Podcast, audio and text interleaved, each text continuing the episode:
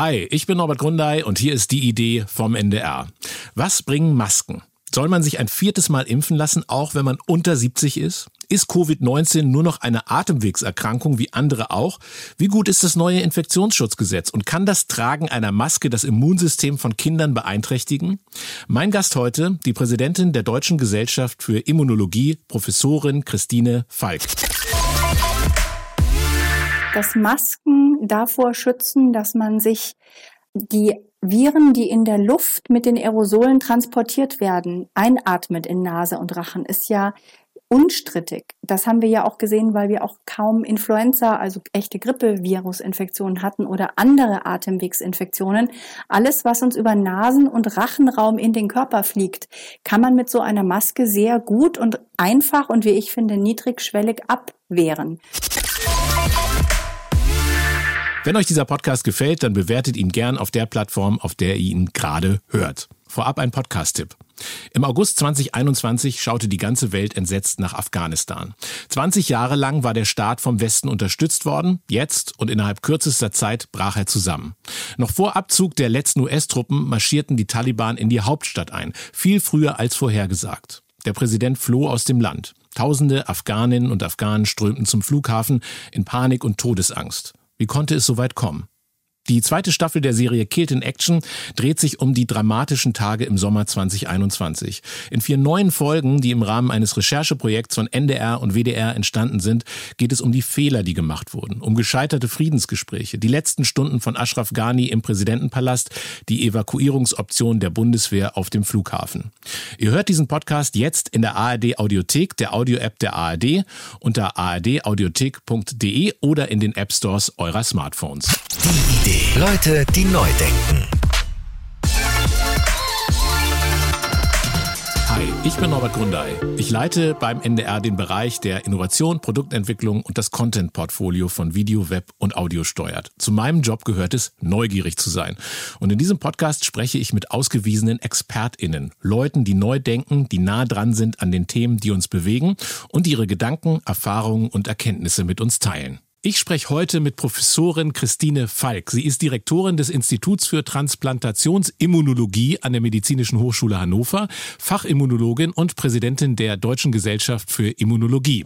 Christiane Falk hat Biologie an der Ludwig-Maximilians-Universität in München studiert, war unabhängige Arbeitsgruppenleiterin der Immunmonitoring-Einheit am Nationalen Zentrum für Tumorerkrankungen beim Deutschen Krebsforschungszentrum in Heidelberg und ist seit 2011 Professorin an der Medizinischen Hochschule Hannover.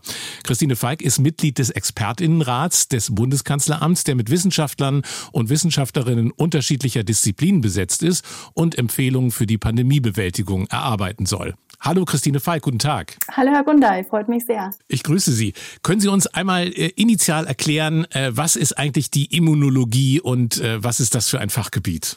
Die Immunologie beschäftigt sich mit den weißen Blutkörperchen, die nicht nur im Blut schwimmen, sondern auch in vielen Geweben zu Hause sind. Und die sind für unsere Immunabwehr zuständig. Wir sind ja ständig in Kontakt mit Pollen, mit Staub, mit Dreck, mit Bakterien, mit Viren, mit Pilzen. Und damit wir nicht krank werden, brauchen wir ein Abwehrsystem, das uns schützt, krank zu werden. Das schützt uns auch so ein bisschen davor, Krebserkrankungen zu bekommen wobei die Krebszellen sehr schlau sind. Aber im Prinzip haben wir ein körpereigenes Abwehrsystem, das uns schützt vor allem, was uns so in unserem Leben entgegenkommen kann an Eindringlingen und Schädlingen, die versuchen, uns krank zu machen. Und damit das möglichst nicht passiert, haben wir unser Immunsystem. Jetzt sind wir immer noch in einer Pandemie, äh, in einem Sommer, wo man das vielleicht an manchen Stellen gar nicht so richtig merkt. Ich selber war gerade im Urlaub äh, in Italien und in Österreich und äh, hatte eine Maske an, wenn ich in den Supermarkt gegangen bin, habe mich eher so gefühlt wie ein Alien dort, weil ich mehr oder minder der Einzige war mit meiner Familie. Äh, wie geht's Ihnen? Wie vorsichtig sind Sie selbst in diesem Sommer bisher gewesen? Ich kam mir auch vor wie so ein Alien. Ich war in Dänemark und da war das ganz genauso. Ich habe die Maske auf, wenn ich in großen Supermärkten bin, wenn ich in Zügen, Flugzeugen, im öffentlichen Nahverkehr bin. Und zwar deshalb, weil ich keine Lust habe, mich nochmal mit Omikron anzustecken. Ich hatte schon einmal eine Infektion mit der Omikron-Variante im Mai Und das ist in der Tat so, die anderen Länder haben gar keine Masken mehr. Und ich finde, das kann man ja individuell so gestalten, wie man das möchte. Klar, es stimmt schon, man kommt sich ein bisschen wie ein Alien vor. Aber ich weiß auch, warum ich das mache, weil es einfach nicht so gut ist für den Körper, wenn man sich zu oft ansteckt, was halt doch im Bereich des Möglichen liegt. Und deswegen finde ich, kann man ja so ein bisschen sagen, lass doch die Leute ganz entspannt mal Maske aufsetzen, wenn sie das gerne selber möchten. Wenn man das nicht muss, muss man es eben auch nicht. Und vielleicht kann man da so auch ein bisschen einen entspannten Umgang damit finden. Sie haben auch kürzlich in einem Interview gesagt, äh, ganz ehrlich, wie steckt man sich an, indem man das Virus in Nasen oder Rache einatmet? Frage im Umkehrschluss, wie schützt man sich genau mit einer Maske? It's not magic. Maria van Kerkhofe, die Leiterin für neu auftretende Infektionskrankheiten bei der WHO, die hat kürzlich getwittert, die nächsten Wochen werden entscheidend sein. Ergreift Maßnahmen, tragt Masken in Innenräumen, Distanz halten, lüften, Hände waschen, testen. Trotzdem gibt es immer wieder Stimmen, jetzt auch gerade, die äh, sagen, dass es für die Wirksamkeit von Masken keine Evidenz gäbe. Was sagen Sie diesen Kritikern? Also ganz ehrlich, das ist ähm, eine Diskussion, die kann man natürlich führen, aber die hat jetzt, die ist, halte ich nicht so für wahnsinnig zielführend. Dass Masken davor schützen, dass man sich die Viren, die in der Luft mit den Aerosolen transportiert werden, einatmet in Nase und Rachen, ist ja unstrittig. Das haben wir ja auch gesehen, weil wir auch kaum Influenza, also echte Grippevirusinfektionen hatten oder andere Atemwegsinfektionen. Alles, was uns über Nasen- und Rachenraum in den Körper fliegt, kann man mit so einer Maske sehr gut und einfach und wie ich finde niedrigschwellig abwehren, weil die Maske diese Viren einfach dann nicht durchlässt. Da kann man sich jetzt darüber streiten, ob normale medizinische Masken oder FFP2, das ist nochmal so eine Unterdiskussion, aber dass das etwas bringt, ist ja unstrittig. Die Diskussion, die wird dann immer geführt, wenn man die nicht richtig trägt, dann bringt es überhaupt nichts, aber ganz ehrlich, also das kann man ja auch selber zu Hause testen. Wenn man so einen Pflanzensprüher hat, mit dem man manchmal Pflanzen einsprüht und hält eine Maske davor, dann hält der auch diese, diese Luft- und Wassertröpfchen sozusagen, diese Aerosole auf. Das ist jetzt wirklich nicht Magic, sondern das ist ein einfacher Schutz, dem man durchaus seine Berechtigung zugestehen kann, finde ich. Wie schätzen Sie die aktuelle Situation, in der wir jetzt gerade sind, ein, was Corona und Covid-19 angeht?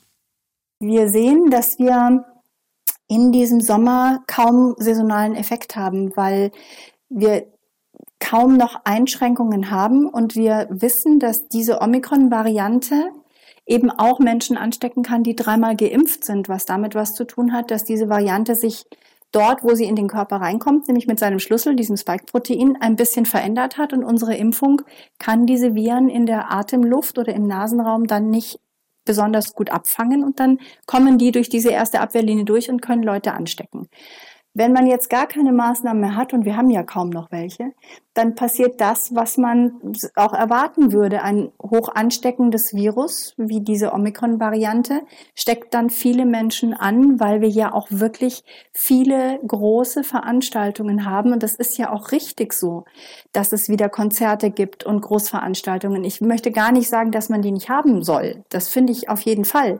Man darf sich dann nur nicht wundern, wenn sich dort auch Menschen anstecken, obwohl sie geimpft sind, weil das halt Omikron ausmacht, dass es diese erste Abwehrlinie ein bisschen umgehen kann und Leute halt anstecken kann. Der wichtigste Aspekt dabei ist, dass zum Glück die Impfung dahinter, die Abwehrlinien, die wir dahinter aufgebaut haben mit der Impfung, idealerweise dreimal geimpft, so gut halten, dass es kaum noch Menschen gibt, die wirklich schwer erkranken an dieser Omikron-Corona-Infektion.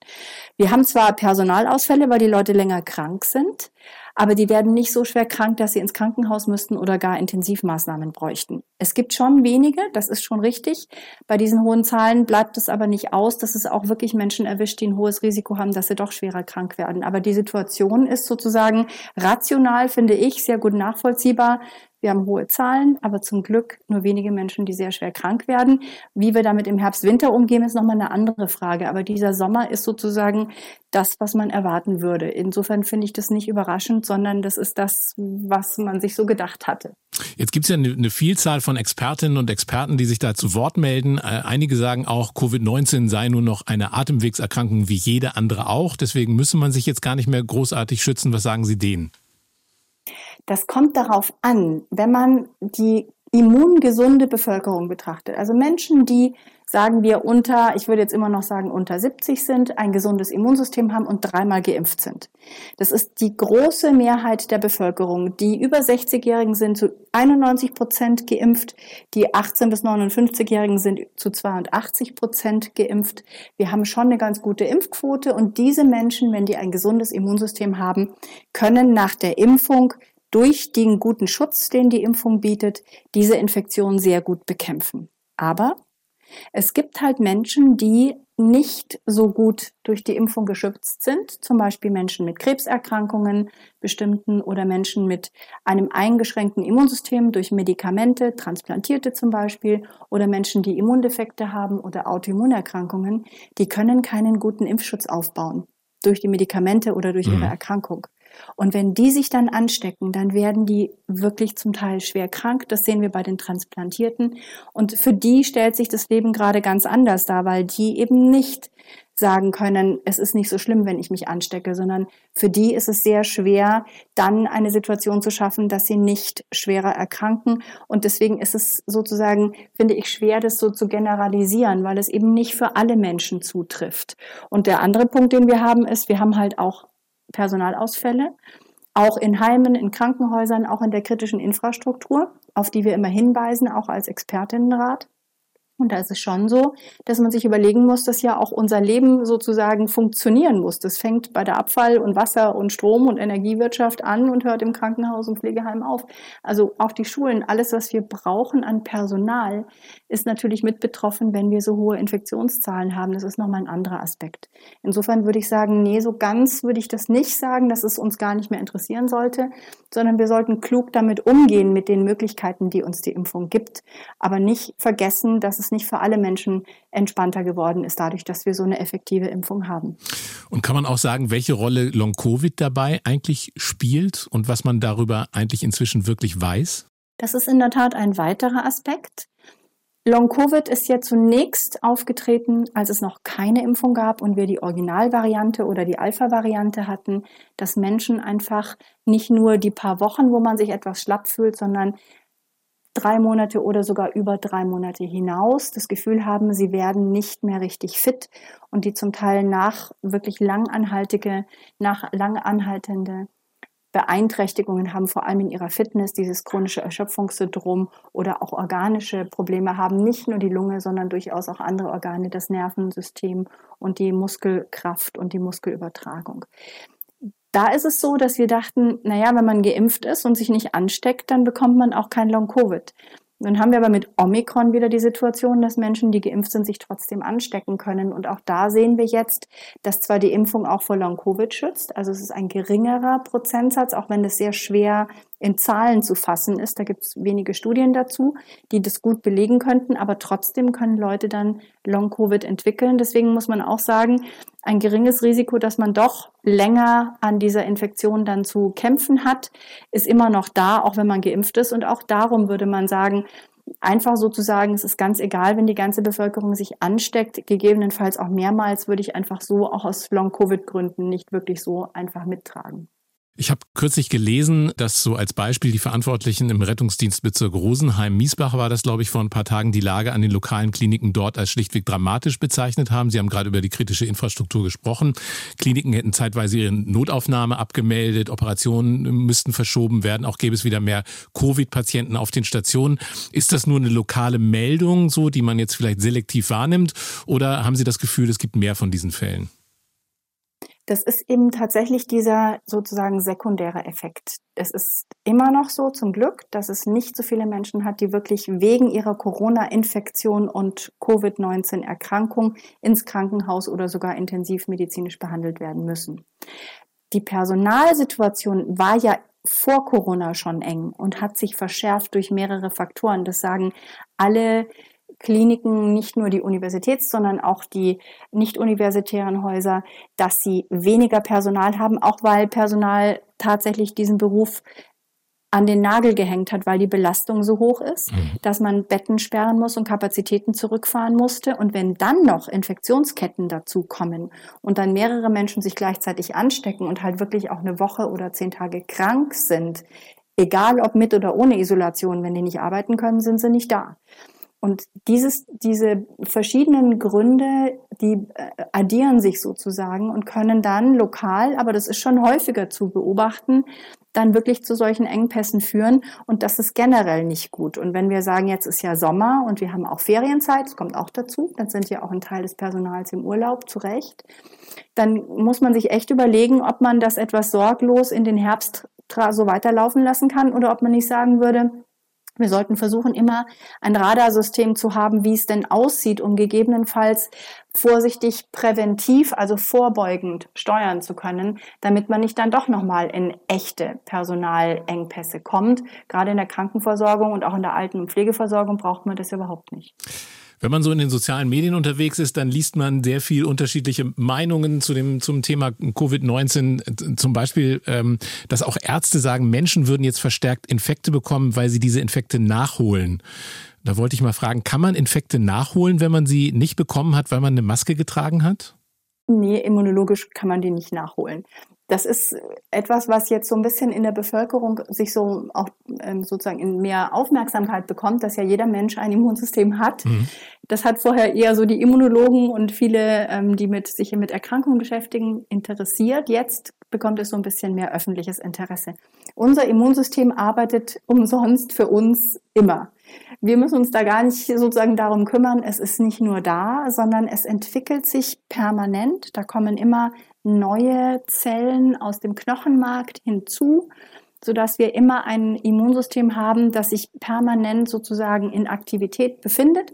Normalerweise merken wir das nur nicht, weil es völlig unauffällig arbeitet. Aber es ist für uns immer da und ist im Prinzip auch gefechtsbereit, wenn man das mal ein bisschen militärisch ausdrucken möchte nämlich für den Fall, dass ein Erreger kommt. Wenn man jetzt eine Zeit lang Maske trägt, dann sind wir ja nicht im sterilen Raum, so wie das Menschen sind, die eine Knochenmarkstransplantation haben. Die müssen tatsächlich in einem sterilen Raum so lange bleiben, bis ihr Immunsystem sich von Null wieder aufgebaut hat. Mhm. Das ist ja bei uns nicht so gewesen. Das heißt, wir haben immer noch Kontakt mit allen möglichen Antigenen und wir merken nur nicht, dass unser Immunsystem tiptop arbeitet, wie es das immer macht. Und jetzt hat man so den Eindruck, na ja, jetzt holt man sich dann doch wieder mehr Infekte rein. Da habe ich aber den Eindruck, das ist so eine Mischung aus anderen Gründen, warum wir jetzt so viele Infekte haben, aber sicherlich nicht deshalb, weil das Immunsystem irgendwie eingeschlafen wäre oder sich irgendwie zurückgezogen hätte oder so. Das ist nämlich nicht der Fall. Ich habe auch gehört von Eltern, die dann besorgt besorgt waren, weil der Kinderarzt gesagt hat, das Tragen einer Maske könnte das Immunsystem von Kindern beeinträchtigen. Das ist dann wahrscheinlich auch nicht so, oder? Ja, das habe ich auch gehört. Nee, das beeinträchtigt es nicht. Das entwickelt sich quasi unabhängig davon selbst. Das merken ja sogar nach einer Knochenmarkstransplantation müssen ja die Patienten in einem Sterilzelt so lange warten, bis sich nach 100 Tagen oder mehr das ganz neue Immunsystem aus dem Knochenmark, dem neuen, wieder zusammengebaut und entwickelt hat. Was aber schon der Fall ist, und das ist das, was eigentlich gemeint ist, ist, dass natürlich die Kinder mit ihrer kindlichen Entwicklung auch ihr Immunsystem entwickeln. Und die normalen Infekte, die die Kinder so haben, die sind natürlich auch dazu da, um eine Grundimmunität zu erwerben über diese normalen Schnupfen und Erkältungsgeschichten, was Kinder eben alles so aus der Kita und dem Kindergarten und dann auch der Schule mitbringen da erwerben die ja quasi ihr immunologisches Gedächtnis, auf dem wir dann alle später aufbauen, dass man sich dann eben nicht immer alles neu wieder einfängt, sondern unser immunologisches Gedächtnis begleitet uns ja auch ein Leben lang da ist es schon so, dass wenn man die quasi in Anführungszeichen mit weniger pathogenen Kontakt aufwachsen lässt, dann kommt es halt später irgendwann doch noch klar, wenn man dann die Masken wieder weglässt. Dann sieht man ja auch jetzt in diesem, in diesem Jahr waren ja auch die Infekte wieder da sozusagen. Also auch daran merken wir, dass die Maßnahmen ja schon was verändern, nämlich keine Infekte oder halt dann doch wieder mehr Infekte. Ähm, das ist sozusagen das, was bei den Kindern wichtig ist als quasi Entwicklung für das Erwachsensein, weil unser Immunsystem uns ja auch ein Gedächtnis mitgibt sozusagen. Ich musste gerade daran denken, wenn man kleine Kinder hat und die dann in die Kita kommen, äh, das, äh, das erste Mal, dann haben die ja in der Regel relativ viele Infekte und, äh, genau. und ich erinnere mich daran, dass ich als Elternteil dann äh, auch relativ viel davon mitgenommen habe. Ist das, äh, ist das, weil mich dann Infekte oder, oder bestimmte Dinge treffen, die, mit denen ich normalerweise nicht in Verbindung komme oder warum liegt das daran, dass junge Eltern dann vielleicht auch häufiger in dieser Zeit äh, Infekte bekommen? Das ist natürlich dieser direkte Kontakt, man, den man mit den Kindern hat. Das sind ja meistens ja dann doch irgendwas aus dieser, meistens sind es ja doch eher so die respiratorischen, also mhm. die Schnupfenfamilie, ja. Großraum, Schnupfen, Grippe, ähm, oder aber so die Durchfallerkrankungen mhm. und diese Geschichten. Und die, die fängt man sich natürlich ein durch den engen Körperkontakt.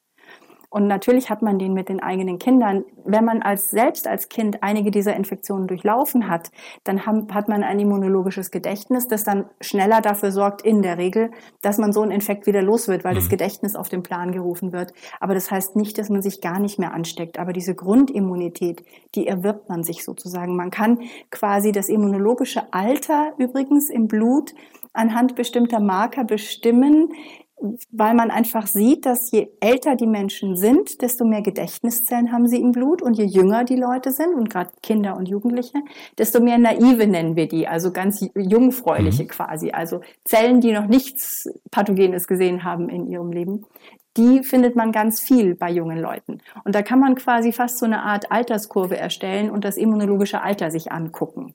Klar sind wir irgendwie alle jünger, als es im Pass steht. Aber das, das funktioniert sozusagen sehr gut. Daran sieht man, dass unser Immunsystem mit uns altert, will ich nicht sagen, mit uns sich entwickelt. Es klingt irgendwie besser. Jetzt wird gerade diskutiert über ein neues Infektionsschutzgesetz und äh, in der Diskussion sind bundesweit geltende Schutzmaßnahmen, die vom 1. Oktober 2022 bis zum 7. April April des nächsten Jahres gelten sollen. Da geht es zum einen um die Maskenpflicht äh, im Luft- und öffentlichen Personenfernverkehr. Es geht um Masken- und Testnachweispflicht für den Zutritt zu Krankenhäusern sowie voll- und teilstationären Pflegeeinrichtungen und ähnlichen Einrichtungen äh, sowie für Beschäftigte in ambulanten Pflegediensten, vergleichbaren Dienstleistern während ihrer Tätigkeit. Sind Sie mit dem Entwurf eigentlich so grundsätzlich erstmal zufrieden aus immunologischer Sicht? Also es ist schon, glaube ich, sinnvoll, dass wir für diesen Herbst, Winter uns aus den Gründen, die wir genannt haben, nämlich kritische Infrastruktur und wie, wie wollen wir damit umgehen, dass es dann hohe Infektionszahlen geben könnte, was ja eben was sehr wahrscheinlich ist, da macht es schon Sinn, Instrumente zu haben, die das ein bisschen abpuffern. Und das sind die Instrumente, die Sie gerade genannt haben, wo es gerade für die, und wir sagen immer vulnerable Gruppen, also Menschen, die wirklich dann ein höheres Risiko hätten, doch noch die Möglichkeit gibt, die besser zu schützen und gleichzeitig zu gucken, dass uns die Infrastruktur nicht zusammenbricht, weil eben wieder viele Menschen gleichzeitig krank werden. Es sind aber auch ganz viele Dinge drin, wo ich mir überlegt habe, dass das ja auch ein Prozess ist und das ja noch diskutiert wird und die vielleicht vereinfacht werden könnten, beziehungsweise wo man dann versuchen könnte, es einfacher zu machen. Sie hatten den äh, auch ähm, angesprochen, dass es unterschiedliche Maßnahmen geben könnte, je nachdem, wie die Infektionslage mhm. ist. Da muss man sich noch überlegen, wie man das dann definiert, dass man doch eine ähm, schwierige Situation hat.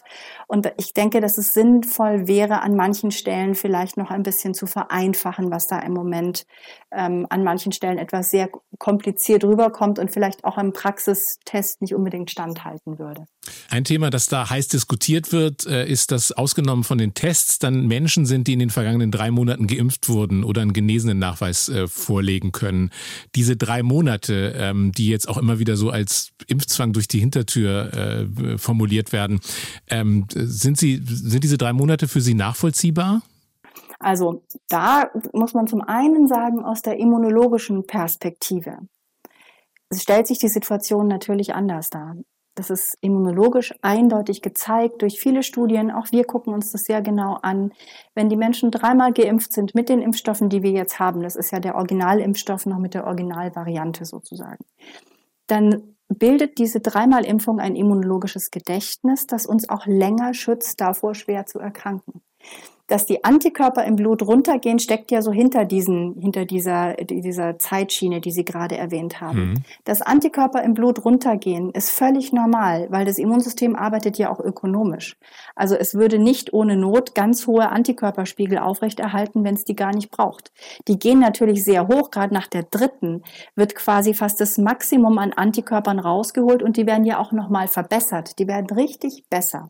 Die einzige Struktur im Körper, die richtig nochmal sich selbst selbst verbessern kann, sind Antikörper.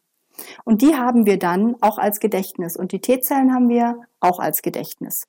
Wenn die dann absinken im Blut, heißt es überhaupt nicht, dass die Immunität nachlässt, sondern das heißt einfach nur, dass da, wenn es nicht direkt gebraucht wird, die Spiegel nicht mehr so hoch sind, aber sie sind immer noch deutlich höher als nach der ersten Impfung und sowieso viel, viel höher als vor der Impfung. Das ist überhaupt gar kein Vergleich. Wenn man jetzt aber sagt, diese nachlassende Antikörpermenge im Blut verknüpft sich mit der Frage, wer steckt sich an, und das ist sozusagen eher eine politische als eine immunologische mhm. Verknüpfung, dann entsteht daraus diese drei Monats Zeitraum, wo man versuchen möchte, so wenn ich das richtig verstanden habe, wir waren ja nicht involviert als Expertenrat in, diese, in diesen Entwurf, dass man sagt, nach drei Monaten ist der Schutz vor Ansteckung nicht mehr so hoch. Das ist nicht falsch und nicht richtig, sondern es ist sehr individuell. Manche Leute sind dann noch sehr gut geschützt und andere nicht mehr. Das hat was damit zu tun, wir impfen ja in den Arm und wie viel von dieser Impfung im Nasenrachenraum ankommt, wo wir ja das Virus abwettern, wenn mhm. es uns entgegenfliegt, das können wir so nicht direkt messen. Und deswegen ist es so, dass man, wenn man sozusagen politisch versuchen möchte, ein Instrument zu haben, wo sich hoffentlich dann weniger Menschen anstecken, dann argumentiert man so. Immunologisch würden wir immer sagen, dass die, das Gedächtnis, das nach dreimal Impfen ausgelöst wird, auf jeden Fall länger hält, nicht nur als diese drei Monate, auch viel, viel länger als ein halbes Jahr, weil es einfach als langfristige immunologische Gedächtnisfunktion angelegt ist. Man ist dann vielleicht nicht mehr vor Ansteckung geschützt, aber vor einem schweren Verlauf. Und das ist die Grundforderung, die wir haben an einen Impfstoff. Und das funktioniert hervorragend, sodass wir aus immunologischer Sicht sagen würden, dreimal geimpft bietet einen Langzeitschutz auch vor Omikron, Zumal sich ja jetzt ganz viele Menschen anstecken, weil wir ja auch so hohe Infektionszahlen haben. Und dann kriegt man mit dieser Infektion obendrauf nochmal diese Schleimhautimmunität, weil dann kommt das Virus ja durch den Nasenrachenraum rein. Und dann kriegen wir da nochmal zusätzliche Antikörper und T-Zellen und sind dann da wie eine Auffrischimpfung sozusagen nochmal länger geschützt. Was aber nicht heißen soll, dass man sich zwingend anstecken soll. Und durch diese lange immunologische Erklärung würden wir einfach sagen, wenn man jetzt diese Argumentation mit den drei Monaten so stark in den Vordergrund stellt, entsteht natürlich der Eindruck, dass die Impfung nur drei Monate hält. Das ist aber einfach nicht richtig. Die Impfung hält viel, viel länger. Wenn man das Instrument diese drei Monate nun nutzen möchte, um Menschen zur vierten Impfung zu bewegen, dann wären wir da extrem zurückhaltend, weil die drei Impfungen bei Menschen, die ein gesundes Immunsystem haben und sagen wir von mir aus, wie die EMA gesagt hat, unter 60 sind, sehr gut und Langzeitwirkung zeigt. Und wenn man jetzt sagt, man möchte gerne, dass die Menschen sich eine vierte Impfung abholen, unabhängig von ihrem Alter, dann kann man das machen, aber immunologisch würden wir das nicht so sehen, dass nach drei Monaten auf gar keinen Fall, ist viel zu früh sowieso, das jetzt irgendwie sinnvoll wäre. Das heißt, die immunologische Argumentation ist an der Stelle eine andere als die politische, wenn Sie so wollen. Sie haben gerade so im Nebensatz gesagt, ähm, dass der Expertenrat ja nicht beteiligt war an, an den Überlegungen für dieses Infektionsschutzgesetz. Wäre das nicht eigentlich sinnvoll, wenn man so einen Expertenrat hat, den dann auch bei solchen Fragen mit einzubeziehen? Das ist, ist sehr gut, dass Sie das fragen, weil es die Möglichkeit gibt, es ein bisschen ähm, zu erklären vielleicht. Mhm. Der Expertinnenrat, wir, was wir versuchen ist, dass wir die Lage und die Frage, wie ist das mit der Immunität, was haben wir für Viren, wie sieht die Situation aus, versuchen wir so gut wie wir das können anhand der Daten, die wir haben, zusammenzufassen und uns dann, wie wir das auch in der elften Stellungnahme gemacht haben, drei Szenarien zu überlegen, wie es denn im Herbst, Winter sein könnte, wie so ein Basisszenario, das ist das, was wir jetzt haben. Wir haben Omikron, wir haben den guten Impfschutz, aber es gibt noch Leute, die schwer krank werden. Sollte eine andere Variante kommen, wäre das ein verändertes Szenario. Das sind die Aufgaben, die wir damit haben und das stellen wir der Politik zur Verfügung.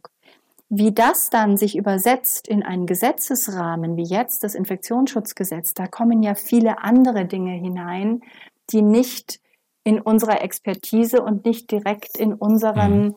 ähm, in sozusagen in unserem Aufgabenbereich liegen. Und diese, das hat man ja auch gesehen. Das ist ja auch verhandelt worden zwischen zwei Ministerien, nämlich dem Gesundheits- und dem Justizministerium. Und da kommen ja noch ganz andere Dinge zum Tragen. Und deswegen ist dann auch dieser Vorlage etwas, ähm, wo, wo ich jetzt auch viel darüber gelernt habe, wie so ein politischer Prozess läuft, wenn man da mal so ein bisschen näher dran ist. Also sind es einfach auch unterschiedliche Dinge, die dann dazu führen, dass dann so ein Infektionsschutzgesetzvorschlag vorliegt. Wir haben jetzt diese bundesweit äh, vorgeschlagenen geltenden Schutzmaßnahmen. Dann gibt es noch weitere optionale weitergehende Schutzmaßnahmen der, der Länder. Was nicht mit drin ist, sind Lockdowns oder Schulschließungen. Das, was vielleicht in der Vergangenheit immer mal wieder so als der volle Instrumentenkasten bezeichnet wurde. Finden Sie das eigentlich gut, dass die gar nicht vorgesehen sind oder ist das auch fahrlässig? Deswegen, genau um das zu argumentieren, haben wir diese drei Szenarien skizziert in dieser elften Stellungnahme. Mhm. Solche Instrumente würde man, wenn überhaupt, ja nur brauchen, wenn man eine Situation hat, wo man keine andere Wahl hat, eine Weitergabe von Virusinfektionsketten zu unterbinden als diese sehr krassen Maßnahmen.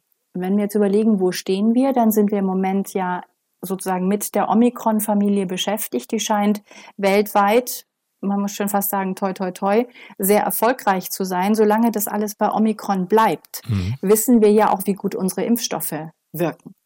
Dieses ungünstigere Szenario, das beschrieben wurde, würde zwei Dinge zur Grundvoraussetzung haben, nämlich einmal, dass ein neues Virus sich entwickelt, das ansteckender ist. Und man sozusagen auch als Virus muss man es erstmal schaffen, ansteckender zu sein als Omikron. Und sich so zu verändern, dass unsere Impfstoffe nicht mehr wirken. Und das ist insofern relativ unwahrscheinlich, weil wenn man sich dieses Spike-Protein anguckt, das da aus diesem Virus immer so rausguckt wie so ein Spike, mhm. das ist ja ein großes Protein und wir machen ganz viele verschiedene Antikörper gegen dieses große Protein, das uns ganz viel Platz gibt verschiedene Antikörper zu machen. Und es verändert sich jetzt nicht komplett, sondern da ist ein Bruchteil verändert bei Omikron. Und die Wahrscheinlichkeit, dass sich das Ding so verändert, dass unsere ganzen Antikörper, die wir nach der Impfung gemacht haben und die T-Zellen das gar nicht mehr erkennen können, ist sehr gering. Solange das also so bleibt, gibt es keinen Grund anzunehmen, dass es eine Variante gibt, die unseren Impfstoff völlig sozusagen aushebelt.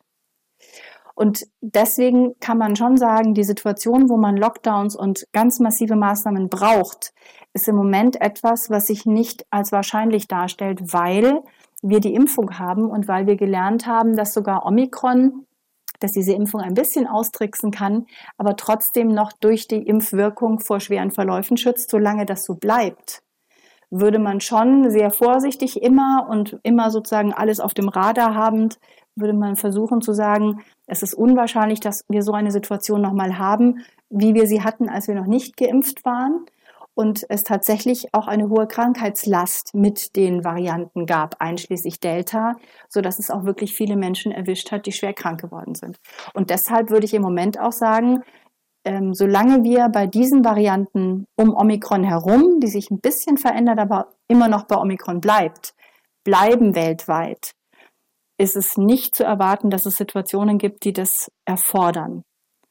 Nichtsdestotrotz muss man wachsam sein, weil dieses Virus uns gezeigt hat, dass wir es keinen Moment aus den Augen verlieren sollten, damit es uns nicht irgendwie aus den sozusagen dann doch nochmal mit was äh, Komischen um die Ecke kommt ähm, und wir das einfach ähm, nicht sehen. Zur Vorbereitung dieses neuen Infektionsschutzgesetzes gab es ja auch so einen Evaluationsbericht eines Sachverständigenausschusses. Ähm, wie, wie, wie zufrieden und glücklich waren Sie mit diesem Sachverständigenausschuss und dem, dem Bericht, der daraus erwachsen ist? Das ist auch sehr schön, dass Sie das nochmal erwähnen. Das ist nämlich ein anderes Gremium gewesen als mhm, der genau, Expertinnenrat. Genau. Und ähm, da, der war auch anders besetzt. Das war auch richtig so, denn da waren ja auch sehr viele Juristen zum Beispiel drin, die auch bewerten sollten, wie man juristisch damit umgeht, weil das ja auch eine wichtige Frage war, wie man Maßnahmen juristisch auch so begründet, dass sie der Verhältnismäßigkeit entsprechen. Deswegen war das auch wichtig, da eine ganz andere Expertise zu haben, als sie bei uns ist.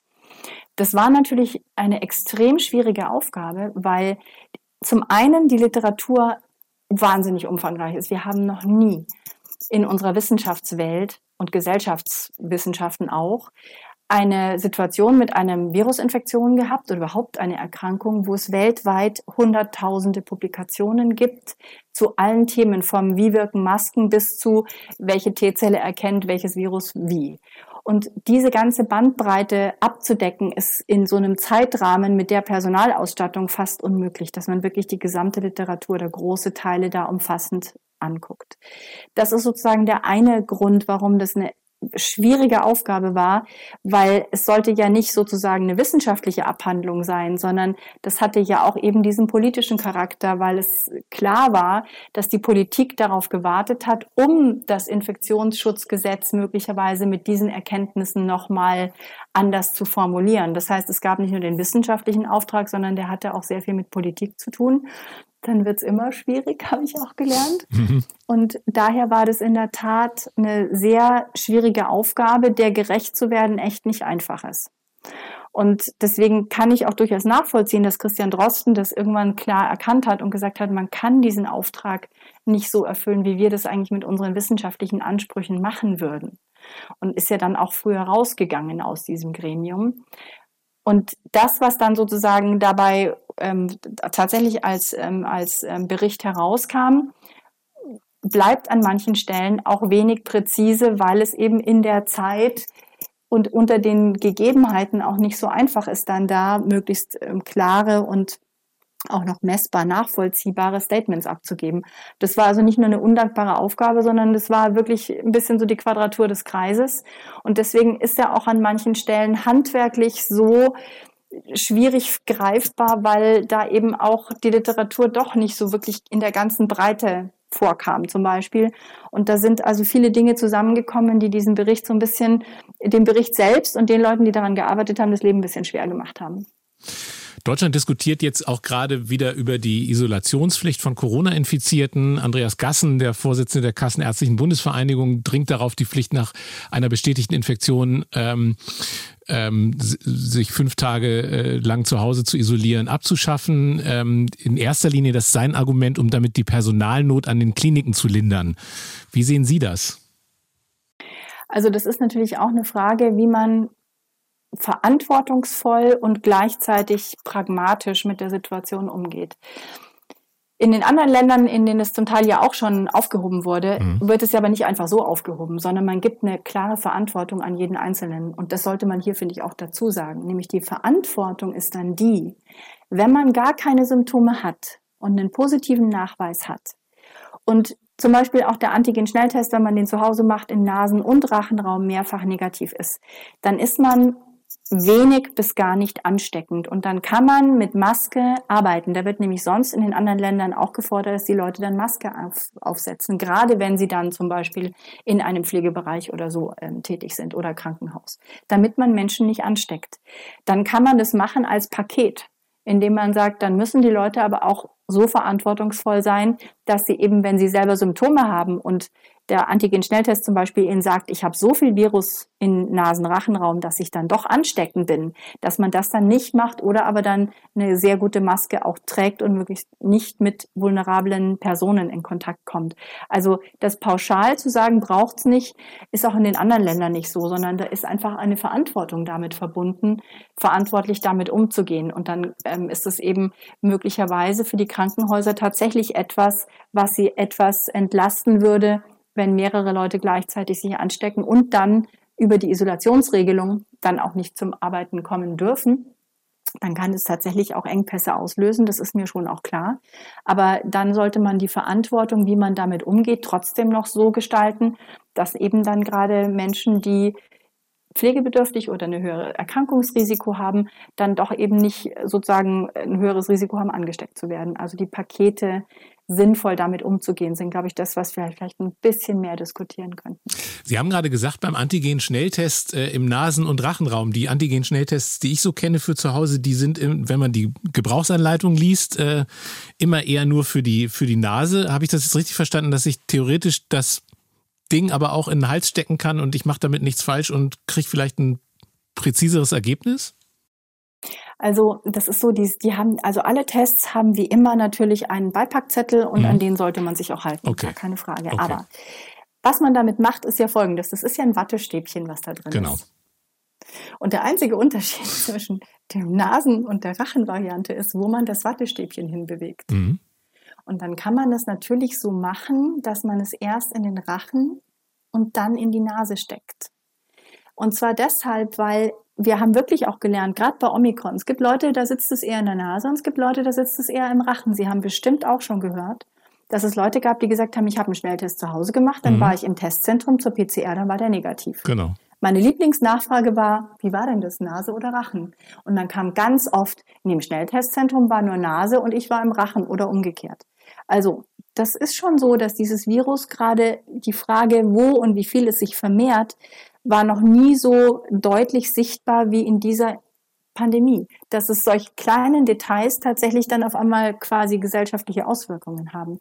Und deswegen machen wir es zum Beispiel so, dass ähm, so die Leute, mit denen wir arbeiten, wir haben uns überlegt, wie wir arbeiten und wie wir uns gegenseitig auch schützen so ein bisschen. Wenn man Symptome hat, dann kann man natürlich den herkömmlichen Test, den man überall kaufen kann, das Wattestäbchen erst in den Rachen bewegen und dann in die Nase und dann hat man sozusagen eine höhere Sicherheit, dass wenn der dann negativ ist, dass nach bestem Wissen und Gewissen so wenig Virus da rumfliegt, dass man idealerweise auch keinen ansteckt. Deswegen kann man da auch da vielleicht ein bisschen pragmatisch damit umgehen. Ich komme nochmal zum, zum Thema Impfung. Sie haben es vorhin schon angedeutet. Es gibt ja diese STIKO-Empfehlung, wer jetzt die, die zweite Boosterimpfung äh, machen sollte. Wenn jetzt jemand bei Ihnen aus dem Bekanntenkreis zu Ihnen kommt und sagt, ich bin, keine Ahnung, äh, Mitte 50, äh, soll ich das jetzt machen? Soll ich äh, die vierte Impfung nehmen, ja oder nein? Ähm, dann würden Sie ihm aber eher davon abraten im Moment. Habe ich das richtig verstanden? Ich frage mal zwei Sachen. Mhm. Die erste Frage ist, Gibt es irgendwelche Gründe für eine Immunsuppression, also ein eingeschränktes Immunsystem durch Medikamente oder sonstige Grunderkrankungen zum Beispiel? Wenn es nicht der Fall ist, dann sind es die sogenannten Immungesunden.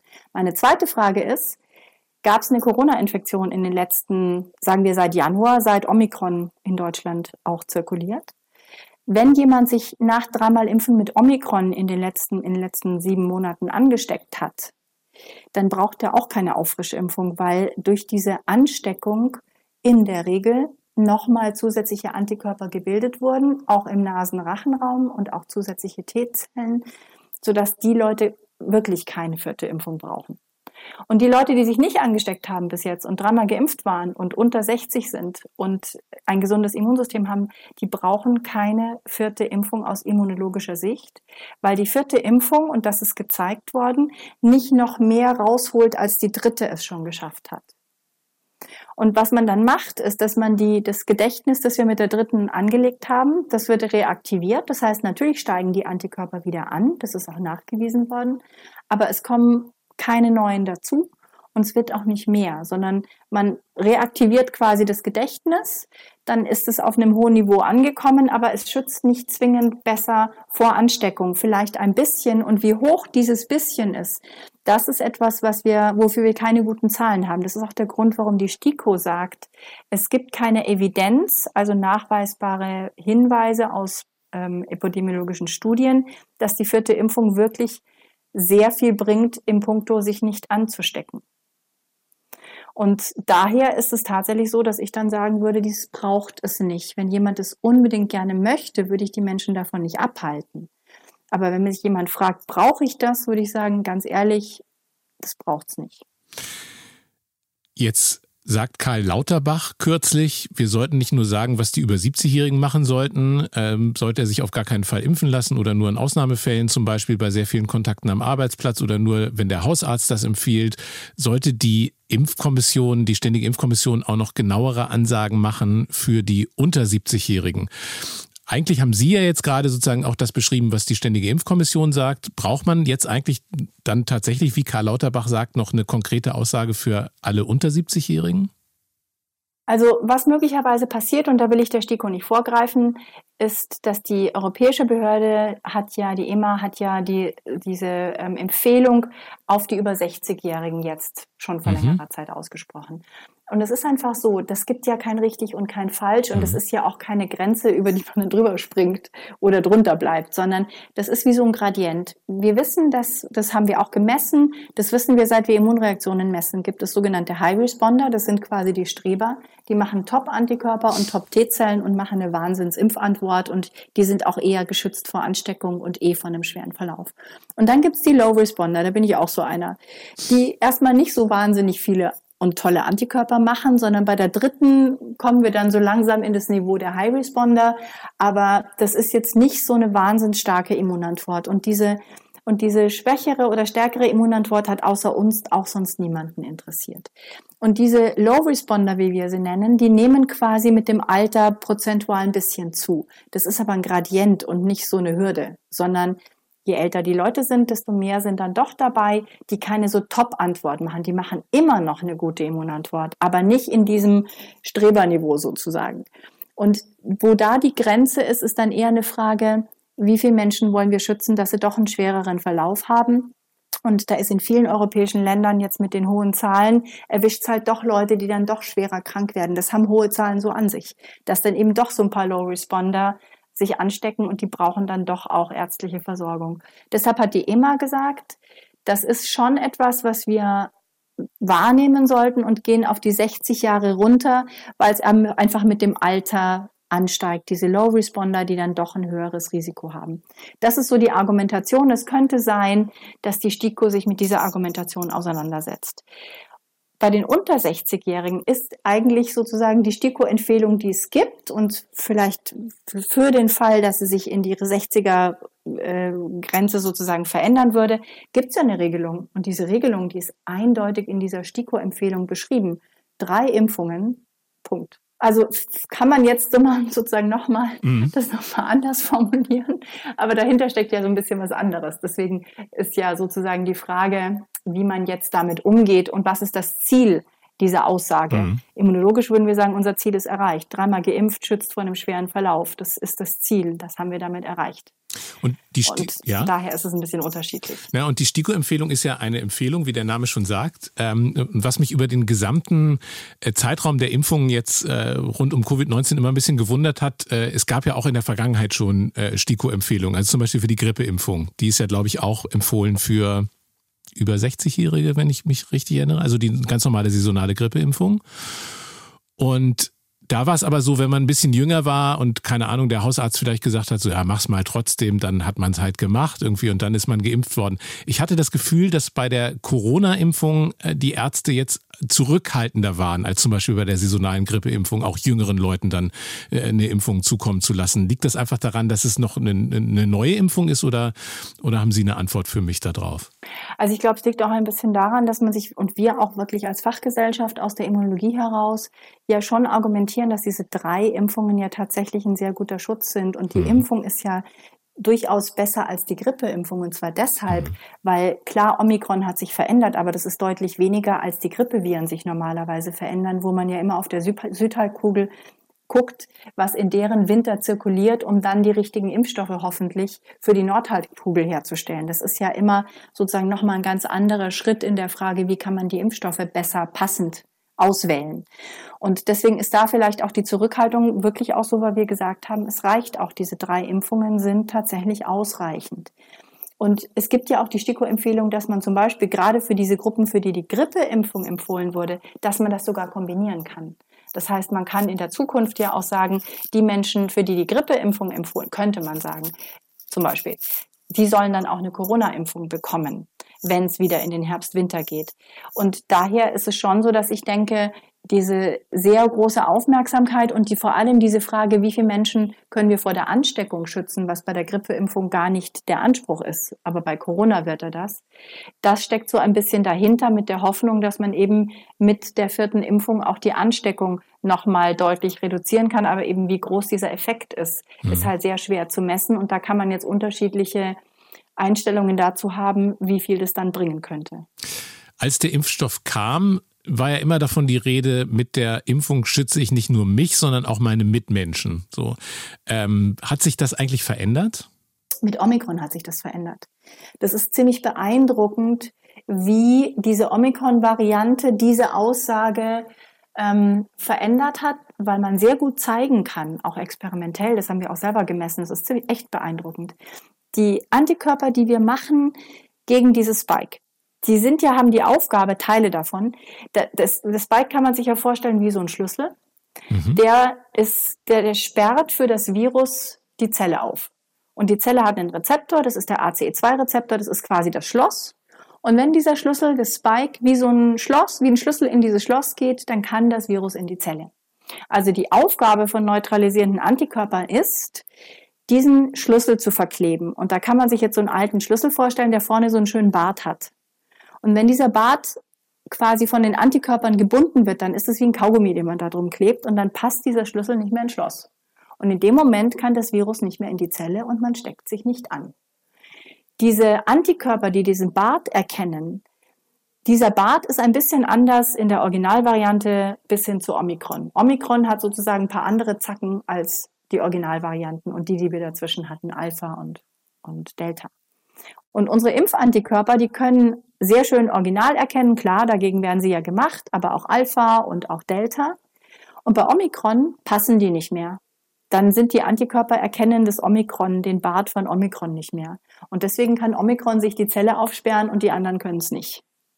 Und das steckt dahinter, dass man gesagt hat, bei Omikron kann man immer noch sich anstecken, obwohl man geimpft ist. Und wenn man sich anstecken kann, dann produziert man auch Viren.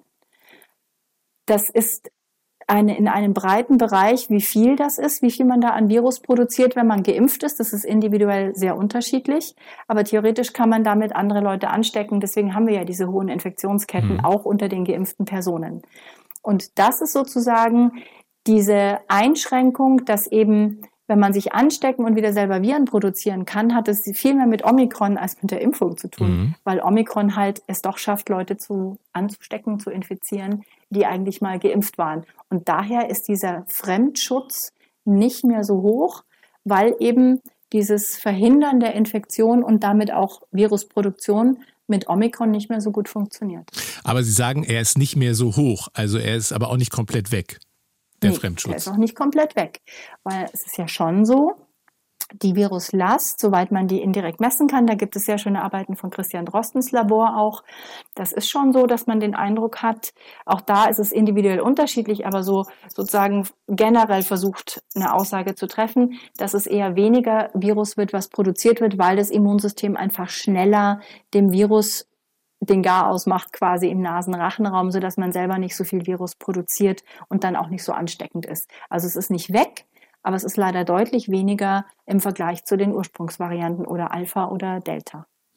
Ich habe auch gelesen, einige Experten sagen, es sei nicht auszuschließen, dass durch die vierte Impfung Unverträglichkeiten für künftige Impfungen entstehen. Es gibt auch äh, Professor Andreas Radbruch, der sagt, äh, das Immunsystem wird dann irgendwann satt. Ähm, was sagen Sie dazu?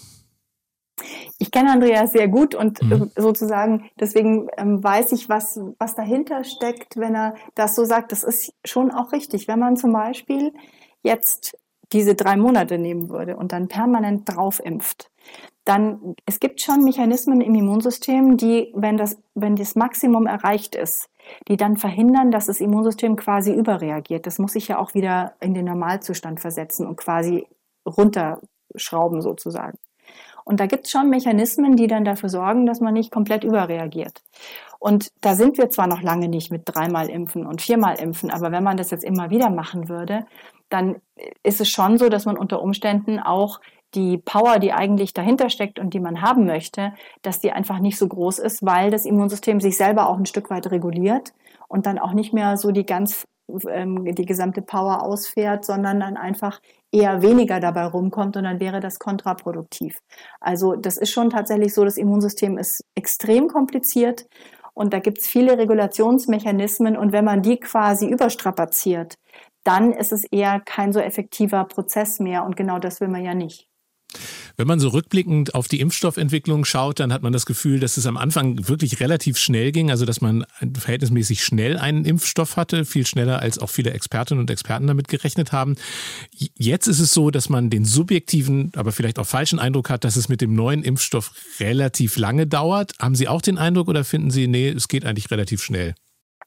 Also zu der Geschwindigkeit am Anfang ist es sehr, sehr gut, dass Sie mir die Gelegenheit zu sagen, dass diese Impfstoffe basieren auf 20 Jahren Vorarbeiten, aber eben nicht für SARS-CoV-2, weil mhm. das gab es da noch gar nicht, sondern für Krebs. Und diese 20 Jahre Forschung, wie man mRNA und Vektorimpfstoffe bastelt, wie man sie sicher macht, wie man alle Sicherheitsvorkehrungen treffen muss, dass dann nichts passiert, was man nicht möchte oder das Risiko dafür möglichst gering ist. Es gibt ja schon Nebenwirkungen, die darf man auf gar keinen Fall unterschlagen, aber sie sind zum Glück sehr, sehr selten. Das hat 20 Jahre Entwicklungsarbeit als Vorlauf. Und mhm. was dann neu war, war das Antigen, nämlich das Spike von SARS-CoV-2. Und ohne die 20 Jahre Vorlauf wäre es auch gar nicht möglich gewesen, in dieser kurzen Zeit einen neuen Impfstoff mit einer neuen Technologie, mRNA oder Vektortechnologie aufzubauen. Das ist in der Kommunikation untergegangen. Das kann man aber jetzt vielleicht immer wieder erklären, wenn es darum geht. Also ja, das ging schnell, hatte aber nur eine Chance, so schnell zu gehen, weil 20 Jahre Vorlauf Entwicklungsarbeit dahinter stecken und weil die Studienplanung geändert wurde, so dass man eben die Studien sozusagen in diesem sogenannten Rolling Review Prozess, also man musste die Studien nicht erst bewerten, wenn die zu Ende waren, sondern man konnte die während die Studie lief in den internationalen Behörden bewerten, damit es eben nicht so lange dauert. Also man konnte an vielen Dingen den Prozess von der Herstellung bis zur Studienlage und dann die großen Studien mit 50, 60, 70.000 Menschen schneller gestalten. Das hat eine enorme Geschwindigkeitszuwachs gehabt. Darum ging das so schnell. Dass es so erfolgreich war, ist großes Glück. Das basiert auf 20 Jahren harter Vorarbeit. So. Also in der Tat ging das dann aber schnell, vor allem mit der Produktion von Milliarden von Impfdosen. Das ist schon beeindruckend. Milliarden sind es, glaube ich, nicht Millionen. Der Anpassungsprozess jetzt mhm. ist die neue Sequenz. Das heißt, da wird sozusagen die alte Sequenz vom Spike ausgetauscht durch die neue Sequenz. Die ist ja nicht komplett anders. Da sind von 1273 Positionen 40 ausgetauscht. Das ist also nicht ein anderes Spike, aber es hat Veränderungen. Das dauert relativ lang, weil das muss ja dann wieder in die Produktion eingeschleust werden. Und diese neue Sequenz muss ja dann auch wieder produziert, alle Sicherheitsstufen durchlaufen und dann auch wieder in Studien getestet werden. Und das erscheint uns jetzt langsam. Mhm. Aber es ist trotzdem konsequent in der Geschwindigkeit, mit der man das tatsächlich auf die Beine stellen kann. Omikron ist aufgetaucht im November 21. Mhm. Also es gab dann kurze Monate danach tatsächlich die ersten angepassten Impfstoffe, die dann in die klinische Prüfung gingen. Also lange ist es eigentlich nicht, aber es erscheint uns auf einmal so lange, weil man dachte, auf einmal war der Impfstoff gegen das Spike-Protein da, aber ganz so war es ja auch nicht. Also insofern ist die Wahrnehmung vielleicht auch ein bisschen eine andere. Sie haben ja vorhin gesagt, man, man impft in den Arm und man möchte ja aber eigentlich äh, in den Mund-Rachenraum. Jetzt gibt es immer wieder ein Stichwort, das genannt wird für die Zukunft, das ist die wenn es der richtige Begriff ist, die Nasenimpfung. Ähm, äh, was ist das und wie müssen wir uns das für die Zukunft vorstellen und wann kommt sowas? Das ist tatsächlich etwas, was längere Entwicklungszeit braucht, aber das ist etwas, wovon ich hoffen würde, dass das nicht nur funktioniert, da gibt es ganz gute Hinweise, sondern auch wirklich alle Sicherheits- und Zulassungsverfahren gut durchläuft. Diese Schleimhautimmunität, wenn wir von der sprechen, das ist die Immunität, dass wir uns wünschen, dass wir die Antikörper und die T-Zellen da sitzen haben, wo wir sie brauchen, nämlich im Nasenraum und im Rachenraum, in unseren Schleimhäuten. Weil wenn da das Virus reinfliegt, wäre es cool, wenn wir da diese Abfangjäger und Antikörper hätten, die, die das Virus gleich so unschädlich machen, dass es uns gar nicht erst ansteckt. Dann wären wir nämlich sehr, sehr gut geschützt vor Ansteckung und vor allem, was danach käme. Und dafür merken wir jetzt, dass unsere Impfung in den Arm nicht zwingend bei jedem in gleichem Maße diese Immunität, die wir erwerben, auch in den Nasenrachenraum transportiert. Das ist ein immunologischer Vorgang, der ganz individuell ist und den man auch mit der Impfung in den Arm so nicht gut steuern kann. Daher könnte man jetzt auf der Impfung, die wir haben, in den Arm und die quasi im Blut zirkuliert, also systemisch ist, aufsetzen und sagen, die nächste Klasse an Impfstoffen, die nehmen wir mit dem Nasenspray oder wir inhalieren die.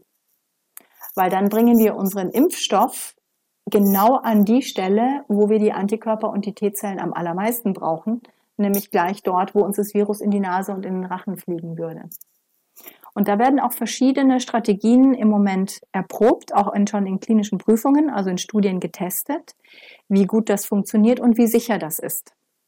Und das ist eben etwas, weil das wirklich jetzt ein neues Konzept ist nochmal, das eben eine längere Entwicklung braucht. Aber ich hoffe, dass es verschiedene Strategien, da gibt es auch Vektorstrategien, da sind auch Labors aus Deutschland beteiligt, die da diese sogenannte MVA, das ist so ein vektorbasierter Impfstrategie verfolgen, dass das auch wirklich ähm, möglich ist, den Impfstoff in den Nasenrachenraum zu sprühen und dort eine Immunantwort auszulösen, die dann lokal nochmal so viel Verstärkung auslöst, dass uns das Virus gar nichts mehr anhaben kann. Das wäre echt nochmal, glaube ich, ein Riesenschritt nach vorne. Gab es sowas in der Art denn schon mal? Also als Laie stellt man sich jetzt vor, naja, also so eine Impfung in den Arm, das ist was ordentliches, aber einmal so Nasenspray, äh, kann das denn überhaupt wirken? Ist das denn überhaupt lange genug in Kontakt mit der Nasenschleimhaut? Also äh, gab es sowas in der Art schon mal oder ist das wirklich eine komplett neue Entwicklung? Also es gab so schon, es gab sowas schon mal und zwar, es gab ja die äh, Middle East Variante MERS. Mhm. Und da war der Zwischenwirt Kamel, das Kamel in der Tat.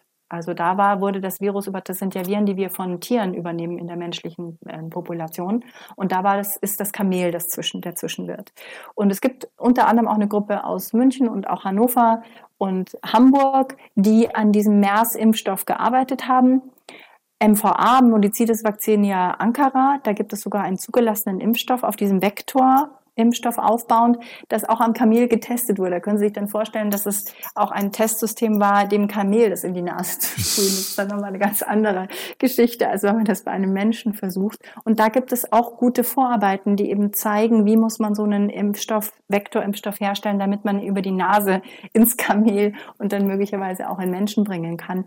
Und auch diese Vorarbeiten sind extrem wichtig, weil die uns zeigen, welche Voraussetzungen und Sicherheitsanforderungen braucht man für so einen Spray-Impfstoff in die Nase und in den Rachen. Was wir schon wissen als Immunologen und Immunologinnen ist, dass halt diese Immunität im Nasenrachenraum, die ist kurzlebiger. Mhm. Das hat was mit dieser Schleimhaut zu tun. Das heißt, das alleine wäre jetzt auch keine so gute Idee, mhm. weil das würde nicht so lange halten. Aber wir bauen ja auf unserer Grundimmunisierung in den Arm mit dreimal Impfen auf und setzen dann lokal nochmal so wie so ein zusätzliches Schutzschild obendrauf. Das ist etwas, was schon funktionieren könnte und ich wünsche mir sehr, dass die Sicherheitsanforderungen und das Profil der Nebenwirkungen, dass das alles so günstig ist, dass man diese Risiko-Nutzen-Abwägung zugunsten einer solchen lokalen Impfung irgendwann treffen kann. Das würde ich tatsächlich als einen Fortschritt erachten und wünsche allen, die daran forschen, dass es erfolgreich sein wird. Sie haben gerade gesagt, Grundimmunisierung dreimal. Also man hat ja ganz am Anfang gesagt, die Grundimmunisierung sind die zwei Impfungen, ähm, aber äh, zwischenzeitlich habe ich auch mal gehört, nee, nee, es ist eigentlich die ursprünglich Booster genannte erste Boosterimpfung gehört eigentlich dazu. Also ist man eigentlich, hat man erst eine Grundimmunisierung wirklich, wenn man dreimal geimpft ist? Also immer so ein bisschen die Frage, wie man die Begrifflichkeiten dann mhm. wählt. Ähm, in der Tat sind die Zulassungsstudien waren mit zweimal Impfen.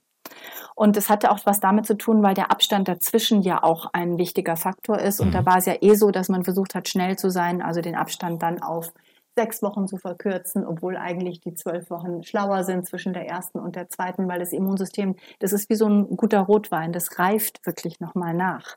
Also wenn man da eine Spritze in den Arm bekommt und dann spürt man nichts mehr, dann arbeitet das Immunsystem trotzdem weiter in unseren Lymphknoten und versucht kontinuierlich die Antikörper immer noch besser zu machen. Und diesen Prozess, der braucht irgendwie ein guter Rotwein einfach Zeit.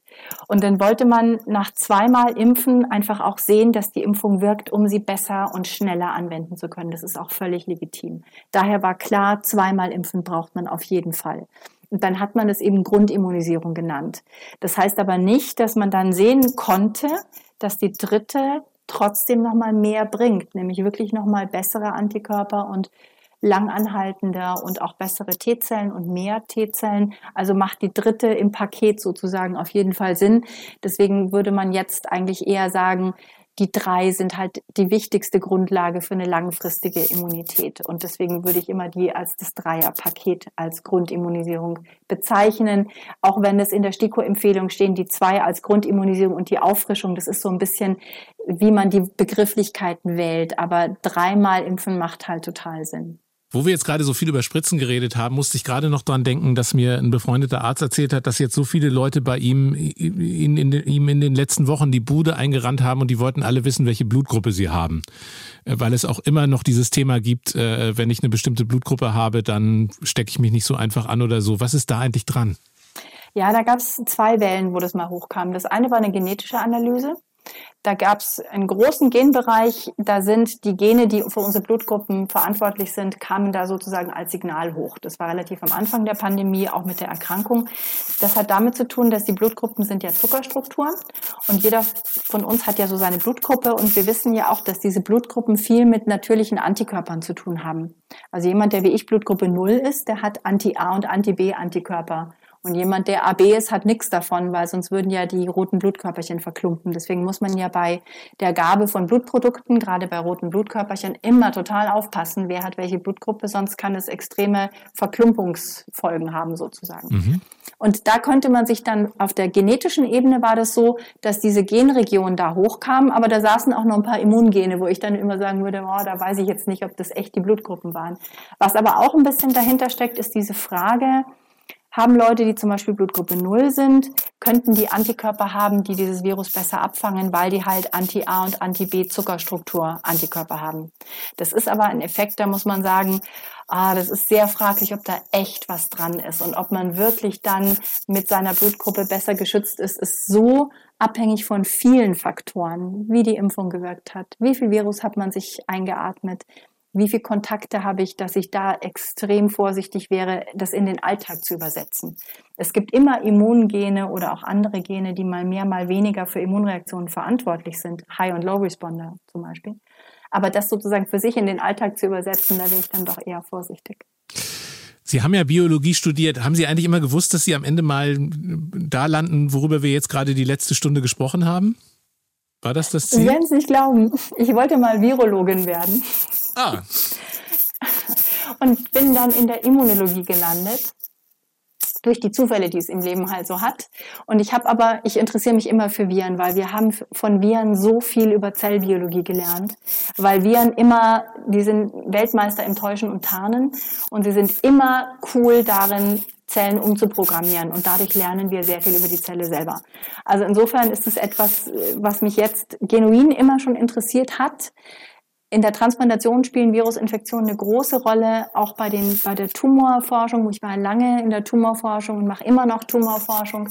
Da ist es auch immer eine Frage, ob da Viren beteiligt sind. Da gibt es auch einige Tumore, die durch Viren entstehen.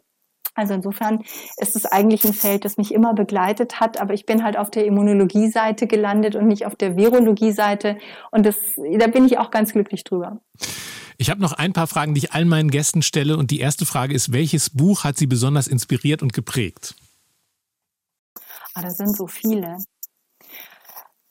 Das aktuelle ist tatsächlich das Buch über die Entwicklung der Impfstoffe, die Operation Lightspeed, also The Vaccine, über die Entwicklung der mRNA-Impfstoffe von, von Özlem Türeci, Ugo Sahin und Katalin Kariko ähm, das ist etwas, was mich tatsächlich sehr fasziniert aktuell. Das ist jetzt ein bisschen sehr naheliegend, aber es ist einfach auch so. Wenn der Podcast hier alle Menschen in Deutschland erreichen würde, aber Sie könnten nur eine Botschaft loswerden, welche Botschaft wäre das? Die dreimal Impfungen sind mir total wichtig, weil sie uns langfristig helfen, tatsächlich aus dieser, aus dieser Pandemie rauszukommen. Deswegen ist mir das nach wie vor die wichtigste Botschaft und die Kinderimpfung, die jetzt auch von der STIKO empfohlen wurde, für die Kinder ab fünf Jahren mit einer Impfung, weil es wirklich auch ein wichtiger Schritt ist, auch die Kinder besser zu schützen vor dieser Infektion. Was ist der größte Irrtum oder der größte Mythos in Ihrem Fachbereich? Da gibt es ganz viele. Dass man mit Ernährung das Immunsystem stärken kann, ist zum Beispiel nicht so. Ähm, und diese Frage, ob man mit ähm, bestimmten Verhaltensweisen das Immunsystem beeinflussen kann, das ist auch nicht so. Und was überhaupt nicht so ist, dass man sozusagen alleine durch das Immunsystem mit diesem Virus fertig wird und sich deshalb nicht impfen lassen soll, das ist einfach auch nicht so. Das wären so die, die im Moment gerade ähm, so ein bisschen aktuell sind. Haben Sie ein Tool oder eine Technik, die Ihnen in stressigen oder schwierigen Zeiten besonders hilft? Ja, das ist ähm, klassische Musik und am besten irgendwo draußen sein, entweder am liebsten auf dem Berg oder auf dem Wasser und die Gedanken einfach frei arbeiten äh, lassen und auch mal einen Gedanken zu Ende denken und da wieder Kraft holen. Das ist eigentlich die Natur und die Musik. Christine Falk, vielen Dank für das Gespräch. Herzlichen Dank. Hier noch ein Podcast-Tipp. Wenn euch gefällt, was ihr gehört habt, dann empfehlen wir euch den neuen Info-Podcast von unseren Kolleginnen und Kollegen von BR24 vom Bayerischen Rundfunk. Er heißt Dreimal besser und da geht es auch um gute Ideen und mögliche Vorbilder. In jeder Folge werden drei Lösungswege zu einem aktuellen Thema vorgestellt. In dem Podcast wird die Welt nicht schön geredet. Vielmehr geht es in Dreimal besser darum, aus dem Erlebten zu lernen. So kann es in Zukunft möglicherweise besser laufen. Im Kleinen für jede einzelne Person und im Großen für die Gesellschaft. Ihr findet diesen Podcast jetzt in der ARD Audiothek, der Audio-App der ARD, unter ardaudiothek.de oder in den App Stores eurer Smartphones. Vielen Dank an das Team von Die Idee, Producer Klaus Wehmeier und Marvin Lesch und an Dennis Bangert von Enjoy. Die Idee ist ein Podcast vom NDR. Wir interviewen ExpertInnen. Äußerungen unserer InterviewpartnerInnen geben deren eigene Auffassung wieder. Der NDR macht sich Äußerungen seiner Gesprächspartnerinnen und Gesprächspartner in Interviews und Diskussionen nicht zu eigen. Vielen Dank fürs Zuhören. Wir hören uns in ungefähr zwei Wochen wieder. Bis dann. Die Idee. Leute, die neu denken.